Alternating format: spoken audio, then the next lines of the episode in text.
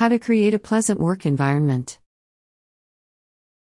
Having a healthy work environment affects productivity and reduces stress. Do you know how to create a pleasant work atmosphere? Here we tell you in 10 steps. In previous posts, we have talked about the importance of keeping an organized office, also about the factors to take into account when working from home. On the other hand, when working in an organization, other challenges arise, both in the office itself and in the environment in which the professional works. Therefore, we give you some tips to achieve a pleasant work environment. The performance of a professional at work depends on many factors, both internal and external.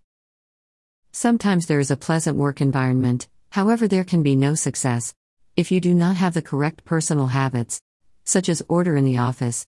To begin with, your workplace reflects your personality in a certain way.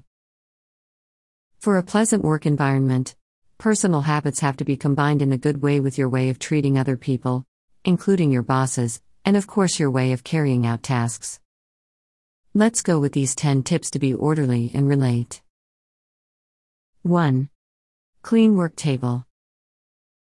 It is necessary to have order and cleanliness in our work table, in this way, the daily events will be easier both for you and for the people who interact around you. 2. Keep everything close at hand. In the work environment, you must be an ally of functionality. Try not to have many unnecessary things on your desk, and only the essentials at hand. 3. Regain order. After completing a task, in case you have to make a lot of movements on your desk, Return everything to its original form before starting a new task. 4. Establish specific places for each thing. In case you use office supplies that you share with the rest of the members in your organization, make sure you have order so that the work of others can flow correctly with yours.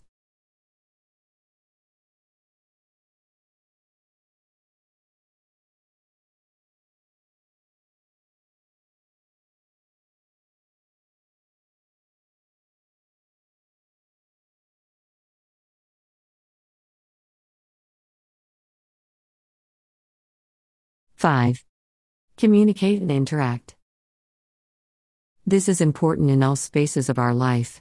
Since we are social beings whose work is based on interaction, always maintain adequate communication with your bosses and co workers, and you will see that everything flows perfectly. 6. Tolerance. In case your co workers don't adopt your habits, practice, and exercise tolerance. 7. Routine. Establish your work routine with personal and team goals. 8. Electricity. Related to the point of order, make sure that in your office there are several contacts and a surge suppressor to avoid damage to the equipment. 9. Isolation. Establish ways to deal with isolation without losing focus, both in the office and at home, such as opening windows or listening to some music. 10. Mobile devices. Keep all your devices updated with your data, in case you have to resort to one of them at a certain time.